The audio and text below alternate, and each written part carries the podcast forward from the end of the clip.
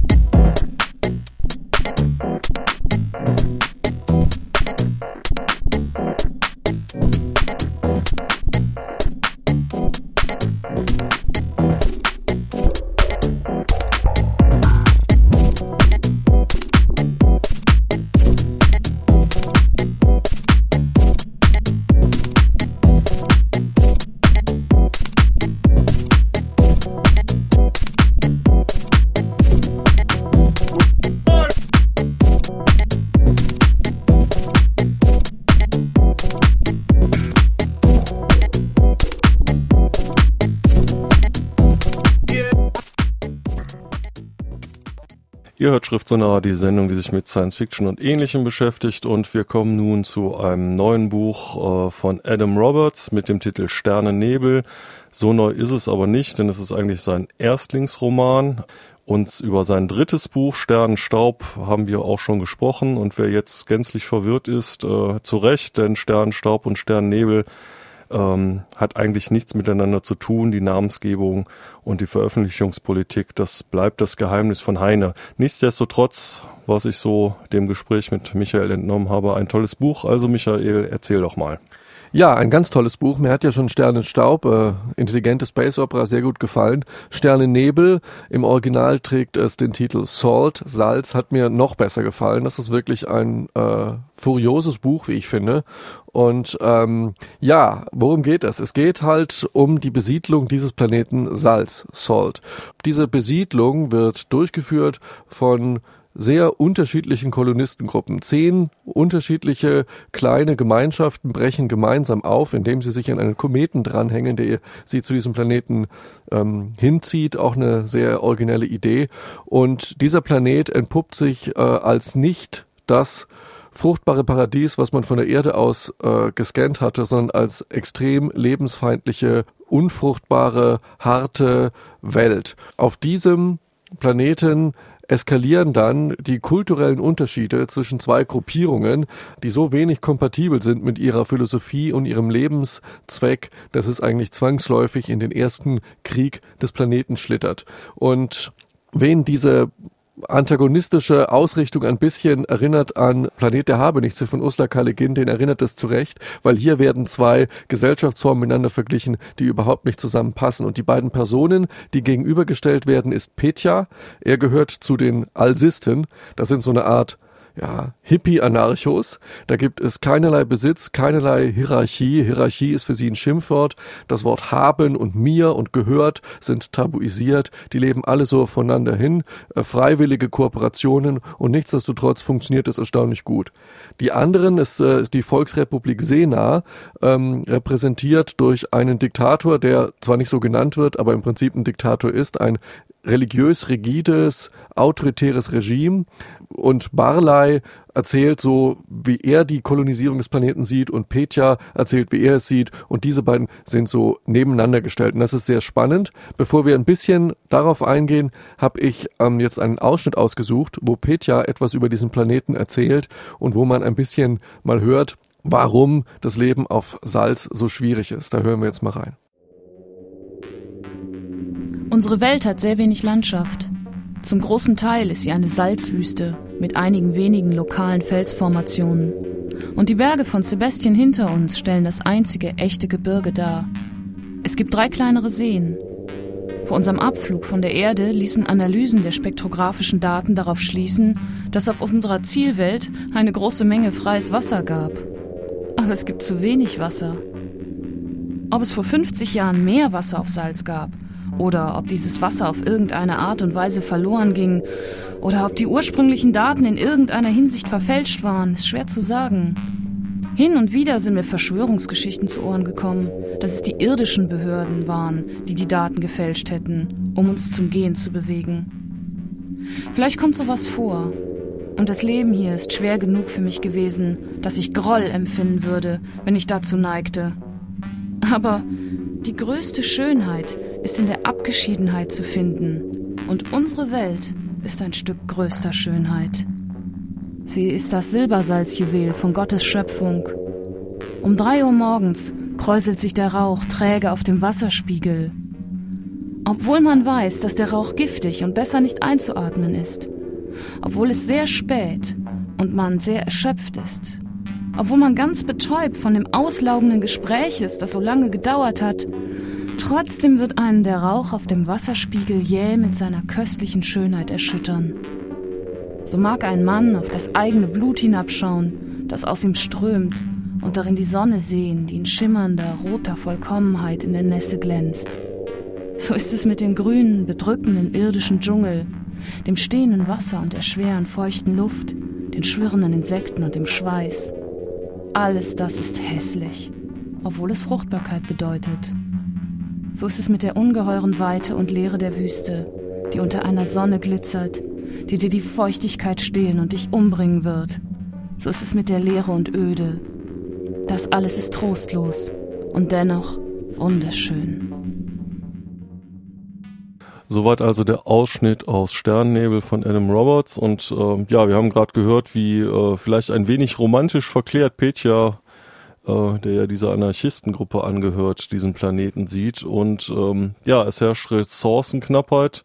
Und das ist wahrscheinlich auch so ein bisschen der Grund, dass da dann letztendlich der Krieg ausbricht. Oder was sind die Gründe dafür? Ja, der, der Grund ist, dass durch die zugespitzte Form ähm, der Lebensbedingungen äh, eine Ressourcenknappheit und eine Notwendigkeit besteht, sich da ganz schnell anzupassen. Und in dieser Situation eskaliert der kulturelle Unterschied zwischen den Alsisten und zwischen der Volksrepublik Sena. Und dieser Unterschied ist so groß, dass ähm, es fast in Krieg führen muss. Keine von beiden Seiten gibt sich auch nur die Mühe oder kann über ihren Schatten springen, ähm, um die andere Seite zu verstehen. Also diese Volksrepublik Sena, Barley ist ja wie ich, also fast ein Diktator, die sind autoritär, religiös, aber dort funktionieren einige Dinge besser. Die Alsisten sind praktisch fast schon kommunistisch, es gibt keinen Besitz, keine Befehle, keine Hierarchien. Jeder macht sein eigenes Ding, glückliche Egoisten, aber sie sind moralisch überhaupt völlig unkontrolliert. Das heißt, Beispiel, wenn jemand schlecht drauf ist und er findet den anderen scheiße, dann geht er hin und haut ihm sofort eins in die Fresse. So geht's natürlich auch nicht. Und ähm, in diesem gibt's gibt's da keine diplomatischen Beziehungen zwischen diesen beiden Kolonien? Es wird versucht und das ist auch ein ganz ganz starker Abschnitt in diesem Roman. In der Mitte des Buches schickt die Volksrepublik Sena eine Botschafterin Rhoda Titus zu den Alsisten und dieser Kontakt geht so gründlich schief. Das ist eins der schönsten Kapitel in einem Buch, was ich seit langer Zeit gelesen habe. Weil sie kommt dorthin, will mit denen äh, reden und nichts funktioniert. Die ganze Kommunikation ist zum Scheitern verursacht. Petja ist zufällig, die machen per Computer durch Zufallsauslosung, vergeben die Jobs weil niemand darf jemand anderem was befehlen. Und er ist zufällig als Botschafter ausgelost. Und er mit den Händen in der Hosentasche, sage ich mal so bildlich gesprochen, steht er da am Landefeld, der Shuttle landet und sie erwartet ein Begrüßungskomitee und alles. Und er so, hallo, was willst du? Und sie, sie ja, ich spreche für die Volksrepublik Sena. Der so, wie geil, wie kannst du denn für eine Republik sprechen? Ich spreche nur für mich.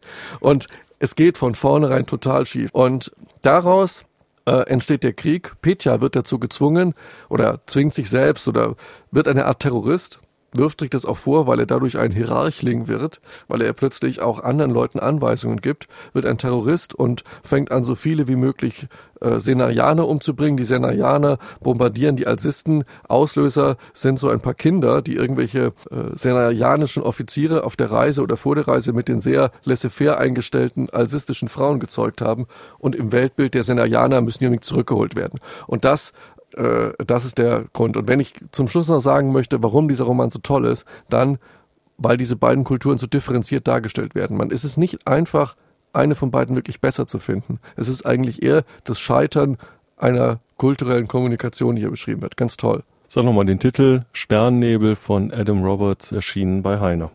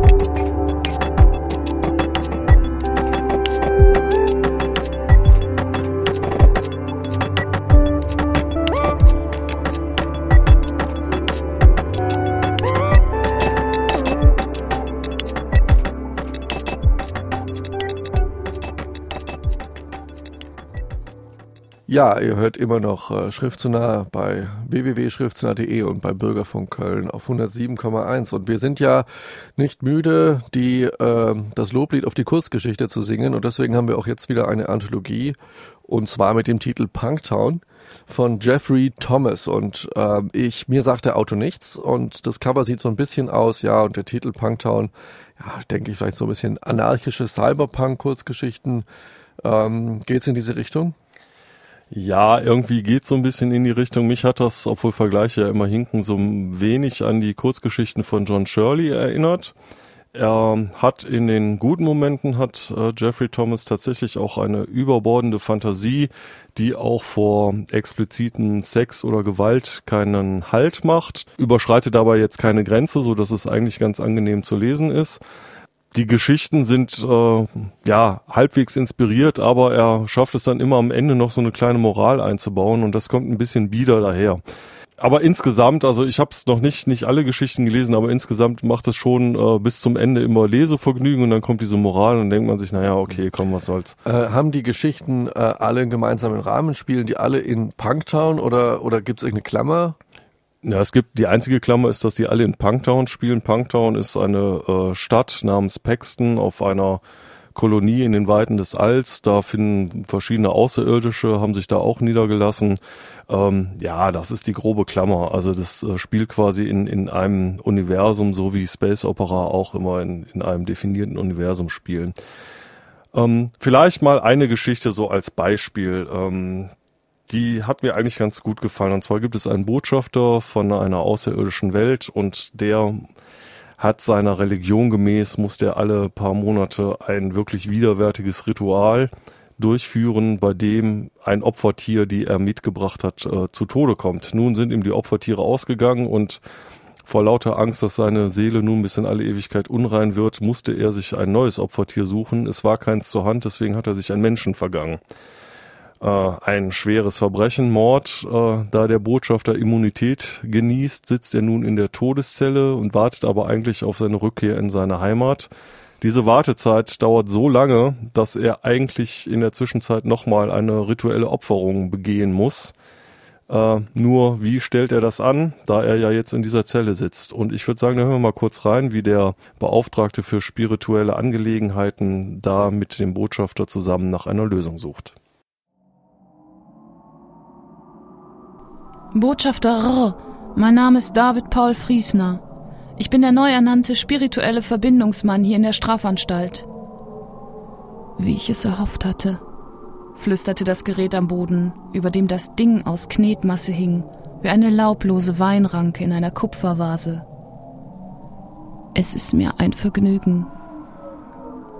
Ich bin hier, um mich mit Ihrer Bitte zu befassen, lächelte Friesner, doch er verlieh seinem Gesichtsausdruck eine Spur höflichen Schmerzes. Es ist ein sehr schwierig zu erfüllender Wunsch, aber Sie müssen doch eine finden können, die an einer tödlichen Krankheit leidet und das Geld, das ich anbiete, ihrer Familie geben will.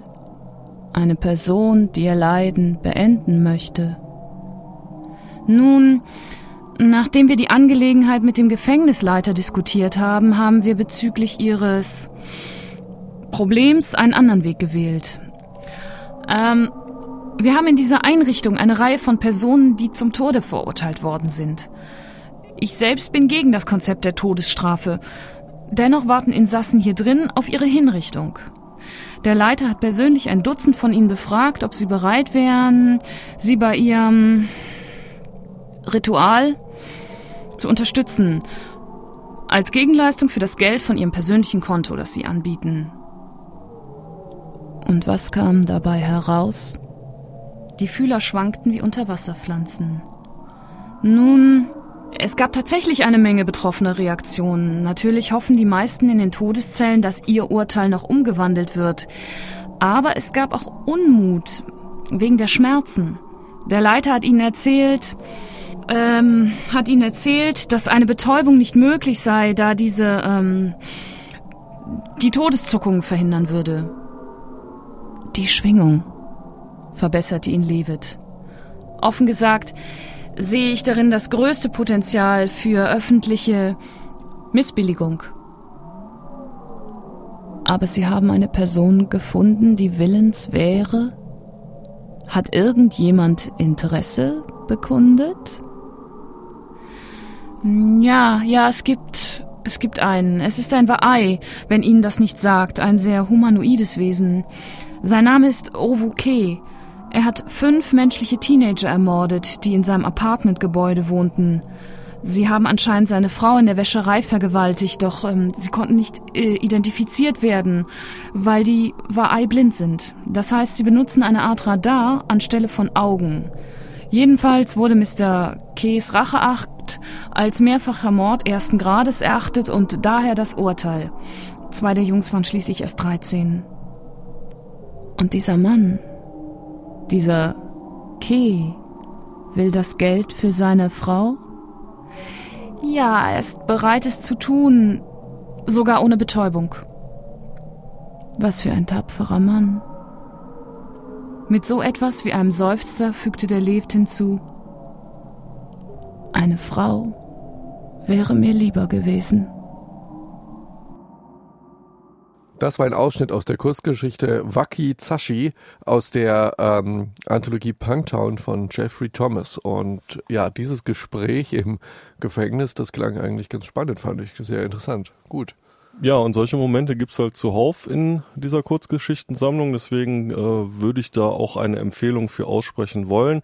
Allerdings ähm, drehen und wenden sich die Geschichten, die meandern so ein bisschen äh, von, von der Hauptstory dann auch weg. Ähm, Vielleicht ein Beispiel, eine, eine Kurzgeschichte, die sich schnell erzählen lässt, Bibliothek der Leiden, nämlich ein ähm, Detektiv, der bei der Polizei arbeitet, hat einen Chip, der ihm sprichwörtlich ein fotografisches Gedächtnis ermöglicht. Nun sieht dieser Mensch leider sehr viele grauenhafte Tatorte in seinem Leben, so dass äh, dieser Chip mehr ein Fluch denn ein Segen ist. Er leidet darunter, hat zwar ein paar Erinnerungen an seine Mutter, die in einem Lebenserhaltungstank dahin vegetiert, äh, die er regelmäßig besucht und immer diese Erinnerung abrufen kann. aber er leidet da sehr drunter. Die äh, Leichen verfolgen ihn sprichwörtlich und sehr real bis seine tiefsten Albträume. Nun, die Geschichte endet damit, dass er sich diesen Chip entfernen lässt und seine Erinnerungen dann endlich verblassen, so wie Erinnerungen das auch tun sollten. Und die Moral von der Geschichte, äh, ein Chip im Kopf empfiehlt sich nicht. Ja. Okay, äh. das heißt, die, ja, gut, es muss ja nicht stören. Ich weiß jetzt nicht, wie das in der, in der Menge auftaucht. Das heißt, die Geschichten gehen alle irgendwie gut aus mit einer, mit einer gewinnbringenden Moral oder, oder ja, versucht es, also oder? Bis, wie gesagt, ich habe noch nicht alle gelesen. Ich habe jetzt zuletzt eine gelesen, äh, auf einem Meer aus Milch. Die ist sehr absurd und hat nicht so eine Moral. Aber viele kommen sehr parabelmäßig daher und äh, trotz aller Gewalt und, und Abscheulichkeit auf diesem außerirdischen, äh, in dieser außerirdischen Stadt, äh, Paxton genannt Punktown, geht's dann doch, äh, das Gute im Menschen ist doch stets präsent und ähm, ja, da kann man von halten, was man will. Das ist vielleicht auch mal ein origineller Ansatz, abgründige Geschichten zu erzählen. Insofern soll sich jeder sein Urteil selber bilden. Äh, es macht auf jeden Fall Spaß. Ich kann es empfehlen. Punktown von Jeffrey Thomas erschien bei Festa. Okay, und gleich geht es weiter mit äh, zwei Klassikern von Dan Simmons und Michael Moorcock.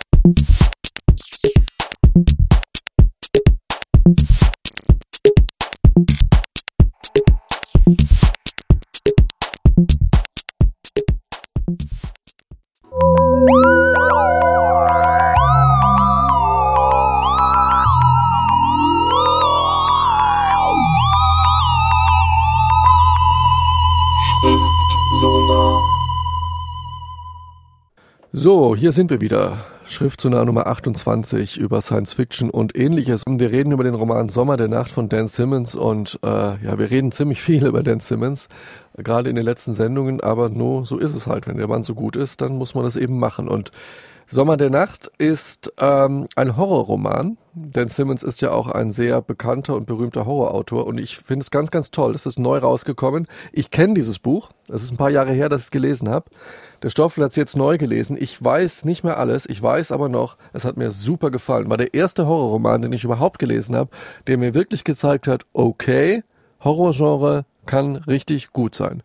Und das, äh, deswegen freut mich, dass wir das jetzt in der Sendung haben. Stoffel, du hast es frischer gelesen. Was ist dein Eindruck? Ja, es hat mich tatsächlich komplett in die Ecke geballert und äh, wenn Stephen King über dieses Buch sagt, äh, Dan Simmons schreibt wie ein Gott, bin ich fast geneigt, ihm zuzustimmen, zumindest was dieses Buch betrifft. Denn äh, das Zitat steht ja hinten auf jedem. Denn ja, es ist original auf dieses Buch gemünzt gewesen und äh, wie Verlage das machen, das wird dann auch auf andere weiterverwendet. Ja, Ilium fand ich ja nicht so toll äh, und wenn das Buch jetzt nicht der totale Knaller wäre, hätte ich es mir auch gespart, darüber zu sprechen. Aber Sommer der Nacht von Dan Simmons, ein wirklich äh, eine klassische Geistergeschichte über ähm, elfjährige Jungs, die äh, in den Sommerferien ähm, wirklich gruselige Abenteuer erleben und einer ganz, ganz großen Sache auf die Spur kommen und natürlich, wie sich das für einen Horrorroman gehört, äh, die einzigen sind, die Herr dieser Geschichte werden können. Es ist alles drin. Ähm, der Mann kann schreiben. Es sind wunderbare Beschreibungen schon mal allein der Kindheit dieser ähm, dieser Clique von Jugendlichen, Baseballspiele, Nachmittage am See, äh, Verfolgungsfahrten mit dem Fahrrad. Also all das schon äh, wunderbar geschildert, ohne dass überhaupt ein Gruselelement da drin ist, wo man sich wirklich ähm, atemringend äh, liest und diese Kindheit dieser Jugendlichen da miterlebt. Aber es gibt natürlich auch äh, sehr gruselige Momente und auch da zieht Dan Simmons das ganze Register, dass man wirklich einfach äh, nur noch den Hut ziehen kann vor Dan Simmons. Also es gibt äh, das kalte Zimmer, es gibt den Schatten unter den Betten, es gibt den äh, seltsamen Hausmeister, der mit einem Abdeckereilaster durch die Gegend fährt und man weiß nicht genau, verfolgt er die Kinder, hat, führt er Böses im Schilde oder geht ihm nur seinem Beruf nach. Es gibt eine uralte Schule, die just in diesem Sommer 1960 äh, das letzte Mal von den Kindern besucht wurde und nach den Sommerferien soll diese Schule abgerissen werden. Und darum rankt sich natürlich auch ein mysteriöses Geheimnis, eine Glocke der Borgia erfährt man relativ schnell, soll mal in dieser Schule gehangen haben, vielleicht hängt sie sogar noch dort es gibt natürlich auch Horrorelemente, äh, tentakelarmige Wesen, die hinter den Kindern her sind. Ja, also ich, ich will ja niemand vor den Karren treten, aber ähm, als ich das gelesen habe, ich habe mir gedacht, das ist wie Stephen King in besser. Ja, also es ist äh, der einzig wahre Horrorroman, möchte ich jetzt mal so sagen. Äh, also wirklich ähm, ein Buch, das ich nicht mehr weggelegt habe in jeder freien Minute und äh, sei es in der Bahn, wenn ich nur eine Station gefahren bin. Ich musste in diesem Buch lesen. Ähm, ja gut, Lobgesang genug. Ich würde sagen, wir hören uns mal einen Ausschnitt an und zwar ist äh, Mikey, Mike ein ähm, Junge, elf Jahre, seine Oma Memo ist nach einem Schlaganfall äh, gelähmt, kann nur noch auf der Couch im Wohnzimmer liegen. Und eines Nachts stellt Mike fest, es ist plötzlich seltsam kalt im Haus. Und er hat das Gefühl, diese Kälte hat sich auch irgendwie in das Wohnzimmer eingeschlichen. Und wir hören uns mal an, wie Maike versucht, dieser Situation Herr zu werden. Es fiel genügend Licht herein und man konnte sehen, dass das Zimmer verlassen war, abgesehen von dem dunklen Bündel von Memos Gestalt und dem gewohnten Chaos. Gerahmte Fotos auf jeder freien Fläche, Arzneifläschchen, das extra gekaufte Krankenhauswägelchen mit Tablettaufsatz, das zusätzliche unnötige Durcheinander, bestehend aus ihrem Schaukelstuhl, Großvaters Lieblingssessel in der Ecke, dem alten Radiomarke Philco, das noch funktionierte, alles wie üblich. Doch Mike, der mit gezückten Baseballschläger auf den Fußballen stand, war überzeugt, dass er und Memo nicht allein waren. Die Kälte waberte lautlos um ihn herum, ein Strudel eisiger, übel riechender Luft. Mike hatte einmal Mrs. Moons Gefriertruhe voll Fleisch ausgeräumt, nachdem die Stromzufuhr zehn Tage lang unterbrochen gewesen war. Hier roch es ähnlich, nur kälter und abstoßender. Mike hob den Schläger, als ihm der Wind ins Gesicht blies und um ihn herum wirbelte. Kalte Fingernägel kratzten über seinen Bauch und den Rücken, wo der Schlafanzug aufklaffte. Kalte Lippen strichen ihm über den Nacken und ein widerlicher Geruch streifte seine Wangen, als atmete ihm aus nächster Nähe die Fäulnis des Grabes ins Gesicht. Mike fluchte und schwang den Schläger in der Dunkelheit. Er konnte das schwarze Sausen des Windes fast hören, als zischte ihm jemand ins Ohr. Dabei lagen die losen Papiere im Zimmer, ganz unberührt und auch von draußen war kein Laut zu hören. Mike unterdrückte einen zweiten Fluch und schwang den Schläger noch einmal mit beiden Händen. Breitbeinig stand er mitten im Zimmer und fühlte sich halb wie ein Schlagmann und halb wie ein Preisboxer.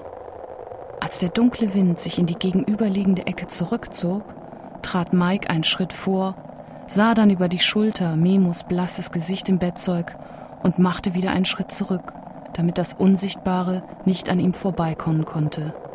Zu ihr.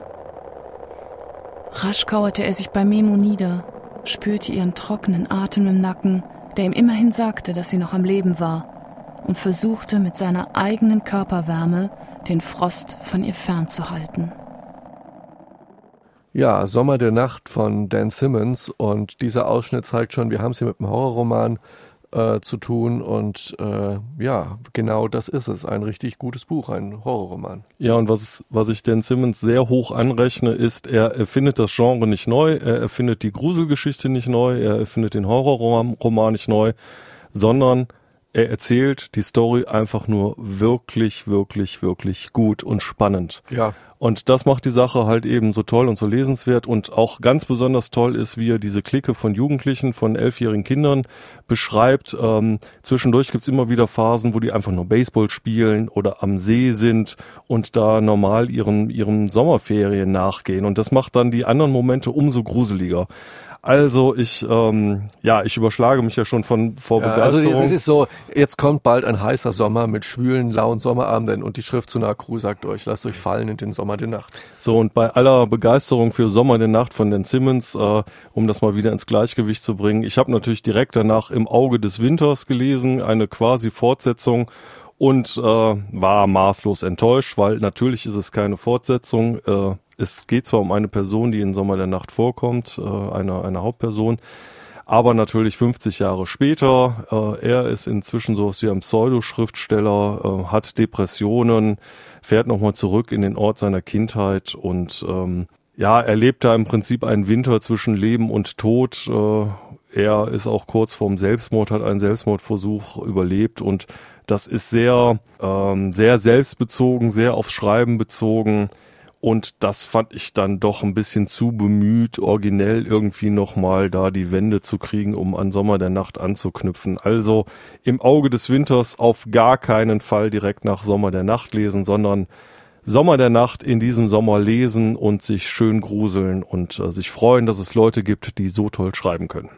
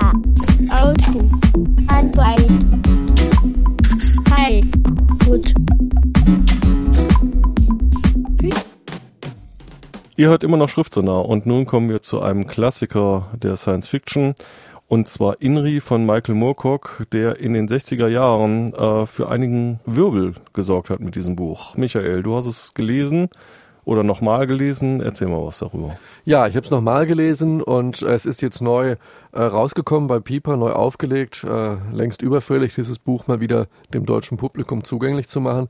Ein ganz anderer Michael Moorcock als in unserer letzten Ausgabe.